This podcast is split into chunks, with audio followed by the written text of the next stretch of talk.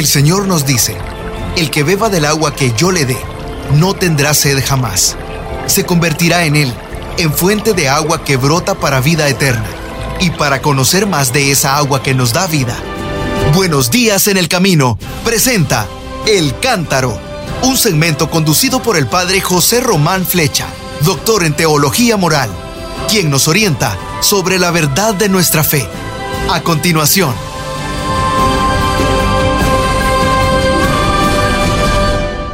Mis queridos hermanos, queridas hermanas, soy el padre José Román Flecha, sacerdote de la diócesis de León, en España. Hoy me encuentro aquí en compañía de la Madre Encarnación, que ya ha participado en este programa en otra ocasión. Ella eh, es la Madre Provincial de las eh, Siervas de María, las ministras de los enfermos. ¿No es así, Madre? Sí, así es. Tenemos nombre y apellido. A diferencia de otras congregaciones, el nombre nuestro es muy completo y ya en el mismo nombre va la misión. Ministras de los enfermos, servidoras de los enfermos. Es un ministerio el que ejercemos. Así es. Bueno, ya en otra ocasión nos ha dicho muchas cosas sobre su congregación, también sobre la atención a los enfermos, y yo he pensado que ese es un tema muy importante porque muchos de ustedes que nos están escuchando o están enfermos o enfermas o tienen enfermos en la familia y muchas veces tienen la amabilidad de contarlo a este programa, no solamente a mí, que me considero su amigo y hermano de todos ustedes, sino que ponen también sus sufrimientos al aire para contar con la oración de otras muchas personas que están escuchando este programa. Así que me pareció importante que sigamos hablando un poquito precisamente sobre la enfermedad. Y la madre sabe mucho de eso. Madre, ¿qué sentimientos pasan no solamente por el enfermo, sino sobre todo en torno a su, a su rostro, a su cama, a su vida, a su experiencia, en su familia? Usted tiene mucha experiencia de eso, ¿verdad? Pues sí, ya va uno acumulando experiencia, gracias a Dios, en un campo. La cosa que cuando yo eh, entré, a mí me daba mucho miedo todo lo que era de sangre, de enfermos, de enfermedades, y cómo el Señor va suavizando los caminos cuando Él nos quiere ahí y facilita todo. Entonces, miren, yo considero siempre que la vida es un misterio, en la vida hay muchos misterios, la vida es un misterio. Y, sobre todo, es misterio en el comienzo y en el final, me gusta decir a mí. Porque durante el trayecto nos hacemos la ilusión que somos todopoderosos, que controlamos nuestro auto, nuestro carro, eh, me refiero a la metáfora de la vida. Pero el principio de la vida es totalmente misterioso. Ahí sí que percibimos que es un don de Dios. Porque hay muchas personas que quieren tener un bebé y no llega, y el final de la vida también. Había un refrán en España que decía, la boda y la mortaja del cielo bajan. O sea, toda la vida es un don, como usted dice, es un don de Dios, pero sobre todo el principio y el final parece que trascienden a nuestras fuerzas y ahí se manifiesta más lo misterioso y lo mistérico de la existencia, ¿no le parece? Por eso es que eh, cuando, cuando la vida es tan frágil, claro, en la primera etapa, cuando, cuando nace un bebé, pues todo es tan dulce, tan tierno, cuidar esa vida con la esperanza de que va a crecer y de hecho se ven crecer y eso entusiasma. Bueno, si viene un hijo con problemas la cosa cambia. El don mm, ya cuesta más aceptarlo. Pero cuando la vida frágil es al atardecer de la vida, pues desinstala muchas veces nuestros planes, nuestros proyectos, el trabajo, el ritmo de vida, afecta a toda la familia y también necesitan un pequeño aprendizaje para ver que sigue siendo don, que la vida sigue siendo misterio. Eso me recuerda que con motivo de una de las jornadas del enfermo, que se celebran hoy día en toda la Iglesia Universal, pero yo creo que empezó España a tener una jornada del enfermo. Y gracias a un buen sacerdote, luego obispo, monseñor, eh, se pasó a Roma también la jornada del enfermo. Pues bien, con ese motivo, la Conferencia Episcopal Española un año nos puso este lema, cuando una persona enferma, toda su familia de alguna forma enferma. ¿Es verdad eso o es simplemente una frase bonita para una campaña? Se resiente toda la familia, porque el enfermo necesita muchas cosas. Y el enfermo mm, hace que, que se plantee uno diríamos, esa filosofía de la vida de otra forma como hasta ese momento quizá no habíamos tenido ocasión de enfocarlo. Es una vida que se apaga, es una vida que se va haciendo cada vez más dependiente. Y hay que insistir hoy más que nunca en que eso no implica que la vida no tenga valor. La vida, he dicho antes, es un misterio, pero el enfermo sigue teniendo su dignidad, una dignidad que Dios confiere a sus hijos desde que nacen hasta que mueren. Y eso hay que descubrirlo en el seno de la familia para que el enfermo no sea un peso difícil de llevar. Qué hermoso. ¿Sabes lo que he pensado yo a lo largo de la vida? Que cuando una persona mm, es atacada por el cáncer, por ejemplo, todos nosotros nos volvemos hacia esa persona con piedad, con compasión, con oración. En cambio, cuando una persona es afectada por una enfermedad mental, con mucha frecuencia es orillada, arrinconada, ridiculizada, incluso por parte de su familia. A mí me parece que eso es muy grave, porque la dignidad de la persona no está condicionada por un tipo de enfermedad, lo mismo que no está condicionada por el origen, por el trabajo, por la nacionalidad, por la lengua de la persona, ¿no le parece? Así es, así es. Mm, a ver, las distintas dimensiones que pueden enfermar en la persona no hace que eh, cambie de eh, primera categoría o segunda categoría. Enferma la persona y enferma todo el ser. Y es todo el ser el que reclama ayuda, atención y cuidados. Lo primero que suscita es verdad, compasión. Pero no es la compasión de quien dice, ¡ay, qué lástima! Sí, sensiblera, pasajera, sentimental. Es la compasión pasión, la misma palabra lo dice, es algo mucho más serio, ¿no? Sufrir con. Claro, es. Padecer con. Es tomar la cruz para acompañar al otro como que fuera nuestro Señor, como usted nos decía en otro programa ya. Por eso, entonces, mm, esa compasión verdaderamente entendida con todo su valor hace que el enfermo encuentre, pues eso, un cirineo para llevar su cruz el Señor mm, quiso dejarnos ejemplo de todo esto y Él mismo lo sufrió en su propia carne y dejó que el cirineo le, le ayudara a llevar la cruz. Entonces nosotros, unos para otros, tenemos que convertirnos en eso, no hacer que la cruz sea más pesada, más dolorosa, porque, como ha dicho el padre, sea una enfermedad mental y se ridiculice o se tome a broma. Es cierto que a veces pues en esa fase más compleja a veces dicen cosas que pueden hacernos, mm, bueno, pues sonreír o decir, fíjate, a, lo que llega uno. A veces son cosas muy verdaderas. Y se ríe uno con ellos, no de ellos, no de ellos. Mi buen amigo Fernando, que padecía de no sé qué enfermedad, pero él creía que era como Don Quijote, el salvador de la humanidad, decía que él era agente secreto de tráfico por orden ministerial nada más y nada menos. Y recuerdo que un día me dijo, padre, todo el mundo está loco. Y yo dije, hombre, todo el mundo no. Dijo, bueno, menos usted y yo. Y yo dije, bueno, pues voy en buena compañía. Pero fíjese, quizá yo alguna vez le falté al respeto y pido perdón a Dios y a él. Porque cuando murió, yo estaba en Estados Unidos y luego me comentaron que decía que llamen al padre Flecha que quiero despedirme de él. Bueno, todavía hoy se me salen las lágrimas. Porque estaría un poco mal de la cabeza, pero no le faltaba el amor, no le faltaba la compasión y no le faltaba un cierto sentido crítico de la vida, diciendo, esto está mal, pero algo habría que hacer para arreglarlo. ¿Qué le parece? ¿A que son ingeniosos? Mucho, mucho. Y además se hacen querer.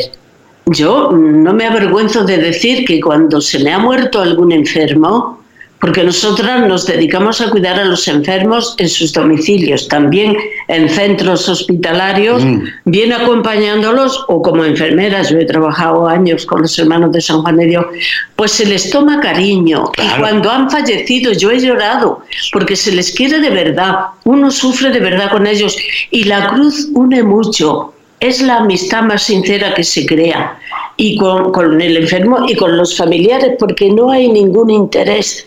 Es el amor puro, el amor que para nosotras como religiosas tiene pues un distintivo más profundo que es el amor cristiano. Y nosotras procuramos ver en el enfermo a Cristo y también nos esforzamos para que Cristo vea, para que el enfermo vea en nosotros a Cristo, a Dios, que, le ayuda, que no le abandona, que le sostiene en su enfermedad, que le llena de misericordia y de ternura, porque oye, cualquier persona necesita mucha ternura. Estamos viviendo unos momentos tan duros a nivel mundial por distintas causas, que eso de la ternura, que esta mm, nos llena tanto a todo y la precisamos como que la hemos relegado en un segundo plano y todo el mundo necesita. Entonces el enfermo doblemente y el que se sienta aceptado, querido en su situación, que no es un estorbo, que tiene algo que decir a la familia.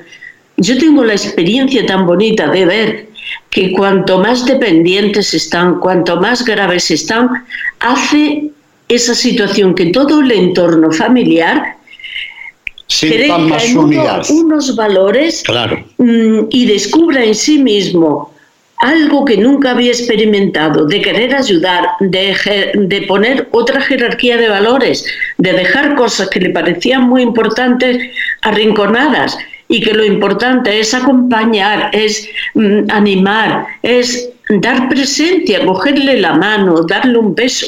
La circunstancia de cada enfermo puede ser muy distinta, pero arrancar una, una sonrisa al enfermo es la mejor paga con que uno que puede uno experimentar cuando les cuida. Muy bien, nos ha dicho usted tantas cosas aquí en un minuto. Yo quisiera subrayar, en primer lugar, algo que dijo usted así como de pasada, la soledad y luego la ternura. El Papa Francisco dijo hace pocos días algo que a mí me impresionó. Dijo que muchas veces el anciano, y más si es un anciano enfermo, lo más grave que tiene es la soledad. Con frecuencia los más jóvenes huyen, lo abandonan, le dicen, bueno, él tiene su vida, y como jugando con la palabra, soledad, solo. Eh, el Papa decía, es que ante la soledad lo mejor que podemos hacer es la consolación, que viene de la misma raíz. Y ahí yo caí en la cuenta de pronto que consolar es eso, es acompañar en la soledad al otro. Y eso me ha impresionado mucho. Después, Usted ha aludido también a la ternura. Bueno, a la ternura yo creo que le teníamos miedo hasta hace poco. Menos mal que mi buen amigo Carlos Roqueta, sacerdote italiano, que ha creado en Perugia la Casa de la Tenereza, la Casa de la Ternura, y ha publicado su libro. Yo creo que el Papa Francisco ha leído esos libros y nos dice, oiga, que el mundo sería mucho mejor con un poco menos de ternura. Madre, yo a veces creo que miramos nuestras manos y solo vemos las uñas para arañar al otro. No nos damos cuenta de que las uñas también tienen yemas para acariciar. Tienen otra parte, ¿no? Así que, de todo lo que ha dicho usted ahora tan importante, yo creo que me quedaría con ese mensaje por ahora, pero luego le voy a hacer, preguntar otra cosa. Que procuremos consolar en la soledad y que sembremos un poquitito más de ternura a nuestro mundo, ¿no le parece?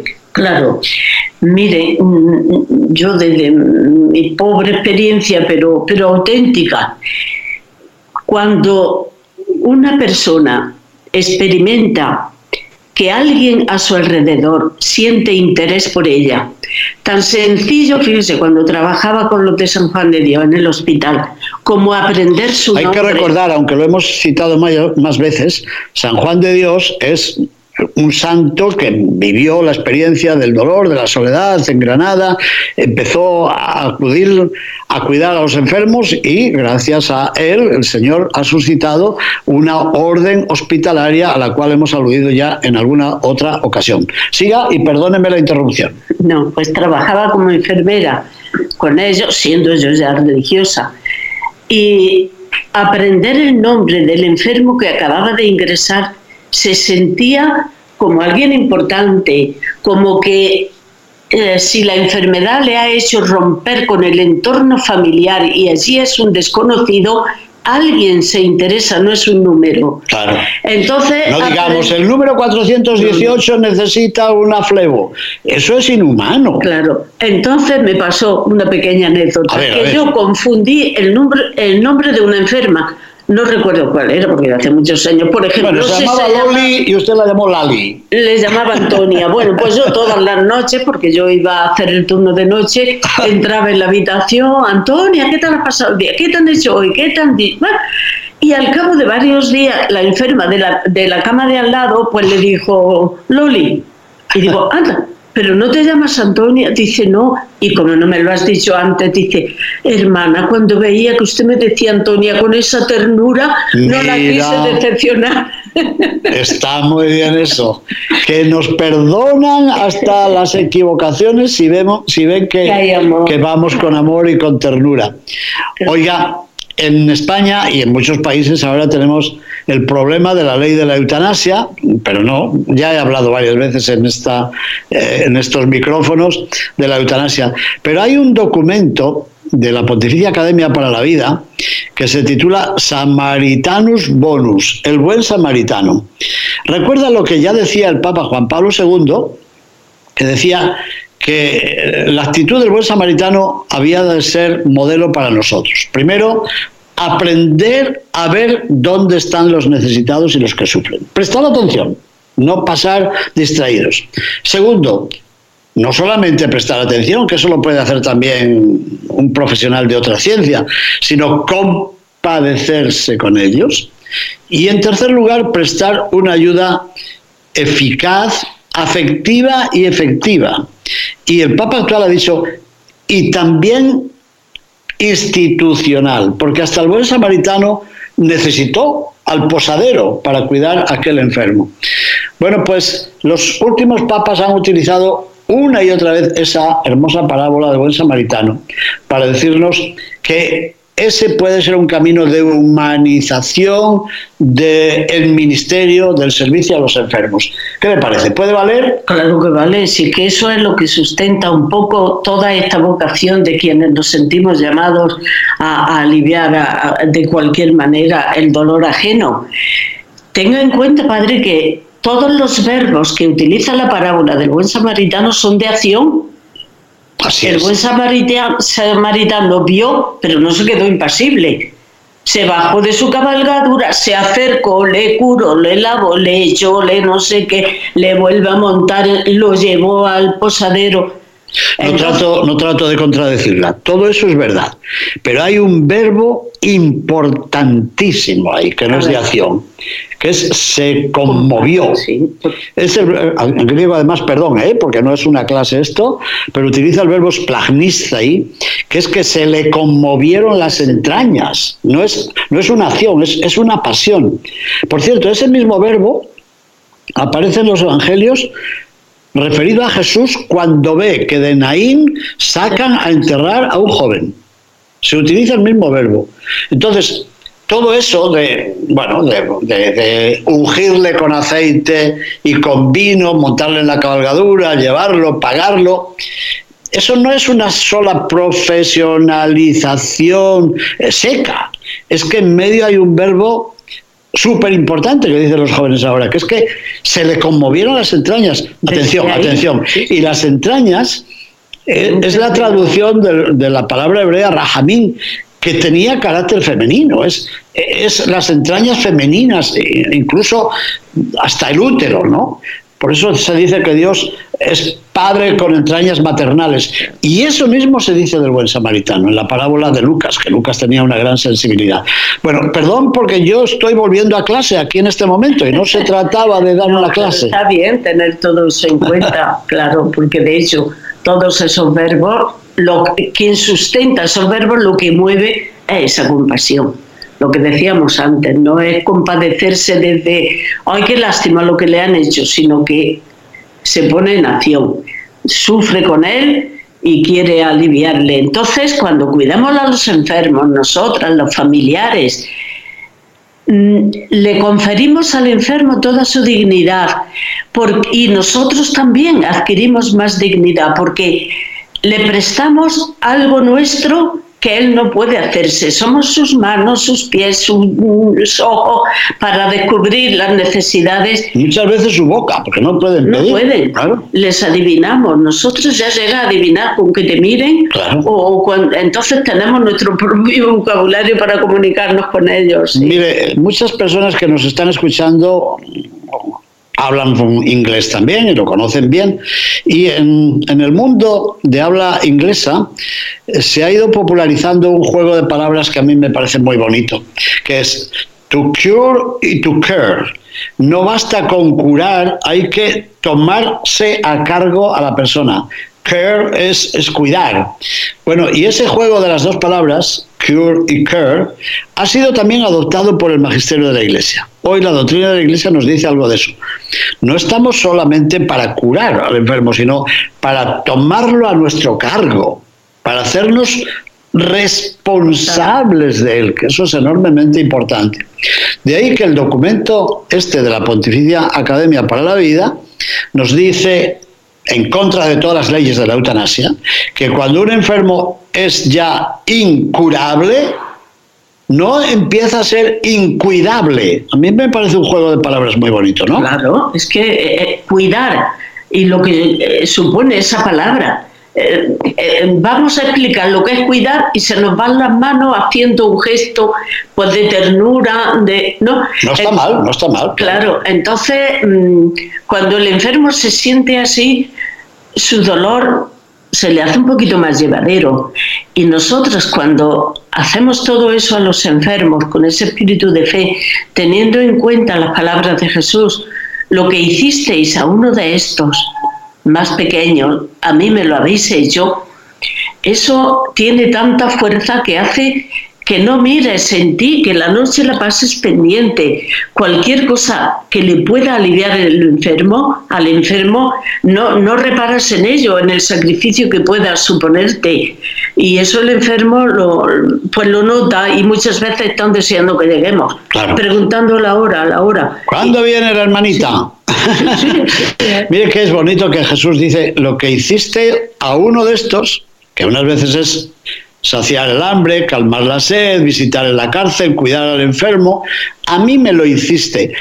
Pero es que Jesús no es solamente el destinatario de la acción cuidadora, es el actuador. Mire, eh, yo he tenido la suerte de visitar la Catedral de Monreale, en Sicilia, está muy cercana a Palermo. Esa catedral está forrada por mosaicos, bellísimos. Bueno, compré un paquete así, nuestros oyentes no están viendo cómo pongo las manos, un paquete de tarjetas de escenas en las que Jesús ha practicado la terapia. Jesús se ha acercado a curar desde la suegra de Pedro saliendo de la sinagoga, antes aquel hombre de la mano seca en la sinagoga, las dos mujeres que me emocionan, la, de la que tenía las hemorragias y la mujer encorvada, que me parece una parábola preciosa. Bueno, son tantos que parece que Jesús ha venido a ver, ¿cómo lo decimos? Salus en latín puede significar, y ustedes lo saben muy bien en su congregación, salus puede significar salud y puede significar salvación. Entonces, Jesús ha mostrado su ministerio de salvador adoptando la figura de sanador. O sea que teológicamente me parece muy importante. Este ministerio a los enfermos es en cierto modo hacer visible la salvación de Dios, que en Jesús se ha hecho sanación, se ha hecho curación. Así es, Padre, así si tenemos una grandeza. Mm, me acuerdo que en una ocasión. A ver, cuente, cuente, cuente. Una persona hablando de nosotras, nos llamamos siervas de María. Nuestra congregación dice hoy, las siervas de María, con una misión tan baja que hacen. Y yo no era humilde, bueno, tampoco lo soy, pero en aquella altura yo era muy jovencilla, menos humilde. Y a mí me dolió. Oye, eso me está haciendo mucha gracia, que de jóvenes somos menos humildes que de mayores. yo, creo, yo creo que entonces soy muy joven todavía. Iniciando, iniciando el camino, estábamos más iniciando, ahora estamos un poquito más adelante, no hemos conseguido mucho. Pero ahí vamos ahí vamos, en eso estamos. Bueno, Además, si no somos humildes, el Señor se las arregla para humillarnos. Uy, no te bien, no verte. Entonces yo me dolió aquello que dijera que, que porque yo consideraba nuestra labor de tanta dignidad, de tanta grandeza, y yo le pedí al Señor, luego le pedí perdón al Señor. a ver, a ver, Digo, Señor, dale a esta persona una apendicitis que necesite. Menos mal que el Señor no la escuchó, seguro. No, no me escuchó. Digo, que vea lo que es quedarse que no depende, o sea, que depende de todo, tú no puedes hacerte nada, hasta que pasa un tiempo y ya la anestesia y los calmantes y todo, pero el dolor tan fuerte, ¿no? Que, y es una cosa de lo más sencillo que se da en cirugía. Y ¿Ah, sin embargo te deja que para qué. Pues yo dije que le dé una apendicitis y que experimente la necesidad del otro. Uy, está bien, está bien. La parábola al final acabó bien. bien. Menos mal. Vea que necesita las manos del otro. Sí. Que tiene que dejar que te hagan cosas que nunca dejarías que te hagan. Claro, porque empieza uno a depender. Entonces, eres, mm, yo me, me siento de cara al enfermo tan grande que es como una continuidad del, del tú, del otro. Lo que él no se puede hacer, se lo tengo que hacer yo. Muy bien. Aún a nivel humano. Empezamos a ser otro tú para el otro. Para el otro. Qué bonito claro. eso.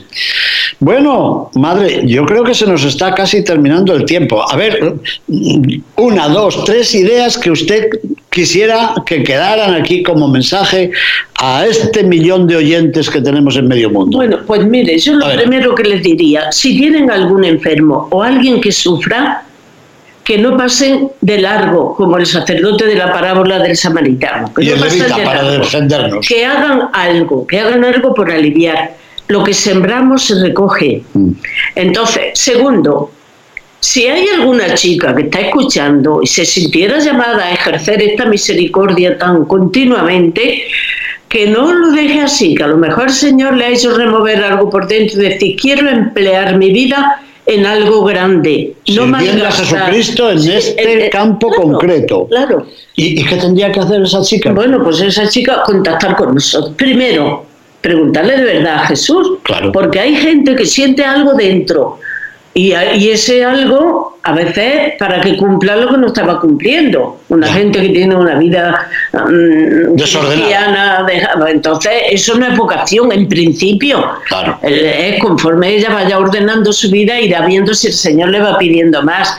Y si ve que es de cara a todo esto de- del mundo de la sanidad, pues, pues que contacte con la sierva de María, que ahora en internet ponen sierva de María y te sale ahí todo, ministras de los enfermos. ¿eh? Siervas de María, ministras de los enfermos. Bueno. Búsquenlo. A ver, en inglés dicen Sisters, Servants, Servants of Mary. Y luego, pues, si, si las personas que oyen son creyentes, que sepan que no es solo el cuidado material, que hay que empezar por ahí. A ver, a ver, eso es muy Nuestra importante. fundadora nos decía que atendiéramos a los enfermos de tal manera que, cuidando sus cuerpos, les ayudemos a salvar sus almas.